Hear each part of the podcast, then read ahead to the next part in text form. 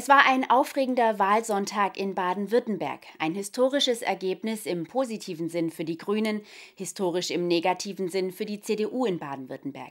An Stimmen gewonnen hat die FDP, was neue Spielräume für mögliche Koalitionen eröffnet.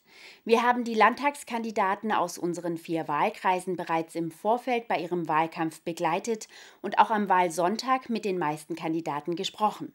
Wer es in den Landtag letztendlich geschafft hat und wer nicht, jetzt noch einmal in einer Zusammenfassung. In Zukunft vertreten insgesamt neun Abgeordnete die Region Neckaralb im Landtag. Sechs davon sind zum ersten Mal dabei. Zu den Gewinnern des Abends können sich die Kandidaten der Grünen zählen. Im Wahlkreis Tübingen holte Daniel Lede-Aball ein sensationelles Ergebnis von 39 Prozent der Stimmen. Das ist ein gutes Ergebnis, bestärkt uns auf jeden Fall freuen wir uns. Wir liegen klar vorne. Das heißt, äh, die Menschen in Baden-Württemberg wollen Winfried Kretschmann auch weiter als Ministerpräsidenten haben. Die Grünen sollen die Regierung anführen. Das sind unsere Wahlziele. Lede Abal zieht bereits zum dritten Mal in den Stuttgarter Landtag ein. Für den Wahlkreis Reutlingen zog auch Thomas Poreski von den Grünen mit seiner Quote von 36,2 Prozent an den anderen Kandidaten deutlich vorbei. Das wäre natürlich ein gigantischer Vertrauensbeweis und ja eine große Verantwortung auch, die damit verbunden ist. Ein Direktmandat erhielt auch Cindy Holmberg von den Grünen für den Wahlkreis Hechingen-Münsingen. Sie kandidierte zum ersten Mal für den Landtag und erzielte 31,6 Prozent der Stimmen. Stolz ist da auch Bundestagsabgeordnete Beate Müller-Gemmecke, für die Cindy Holmberg bisher als Mitarbeiterin fungierte. Ich freue mich riesig für die Cindy Holmberg, ähm, dass sie in den Landtag kommt. Ich muss zwar auf eine Mitarbeiterin verzichten, aber ich freue mich total für sie. Das ist gut, dass wir zwei Landtagsabgeordnete bekommen. Im Wahlkreis Balingen erhielten die Grünen nicht das Direktmandat. Hier schaffte die bisherige Wirtschaftsministerin Nicole Hoffmeister-Kraut den erneuten Einzug in den Landtag. Für die CDU holte sie 32,6 Prozent der Stimmen. Ebenfalls von der CDU schaffte es auch Manuel Haifinger in den Landtag. Mit 25 Prozent der Stimmen vertritt er künftig den Wahlkreis Hechingen-Münsingen in Stuttgart. Über das allgemeine Ergebnis seiner Partei zeigte er sich allerdings recht enttäuscht. Es ist sowohl landesweit als auch im Wahlkreis wirklich äh, ein Tief für unsere Partei. Ich habe ja eigentlich 2016 schon gedacht, tiefer kann es nicht mehr kommen, aber wir sind jetzt tiefer gelandet, deutlich tiefer nochmal. Außerdem in den Landtag geschafft hat es Dorothea Kliche-Behnke von der SPD. Im Wahlkreis Tübingen erzielte sie eine Quote von 11,6 Prozent.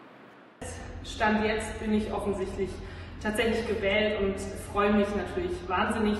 Vielen Dank an alle Wählerinnen und Wähler und an meine ganze Partei und mein äh, Team. Danke für diesen grandiosen Wahlkampf.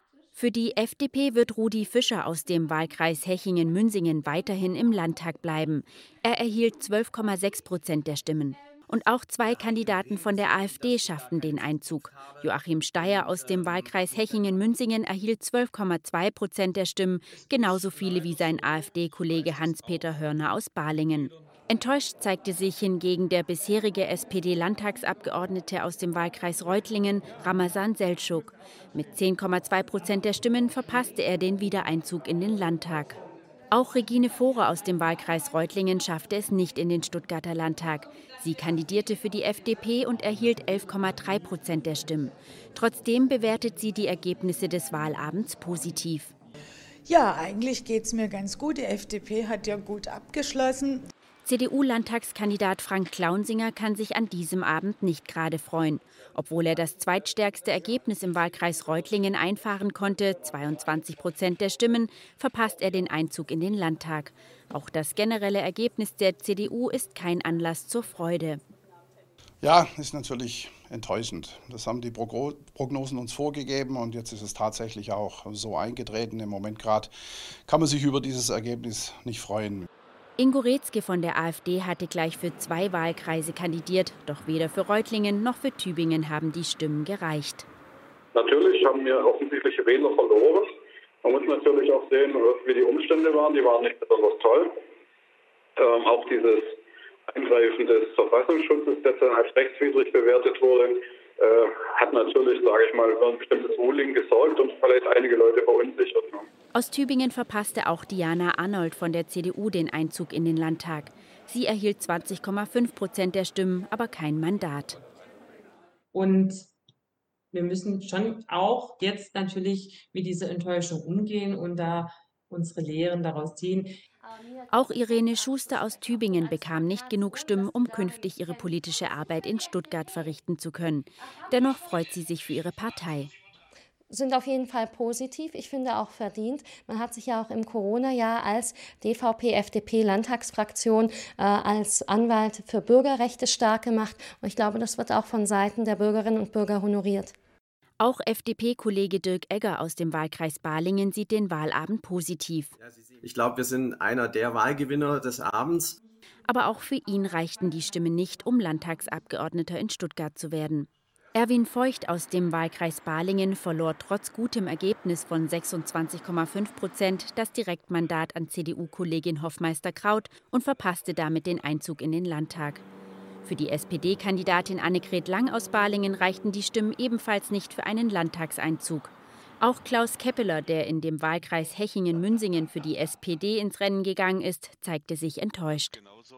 Äh, etwas verloren gegenüber dem letzten Mal. Äh, ja, eigentlich frustrierend, äh, aber ähm, wenn man nach Rheinland-Pfalz schaut, äh, freuen wir uns eben in Rheinland-Pfalz mit. Für uns ist es natürlich nicht so toll das Ergebnis, keine Frage.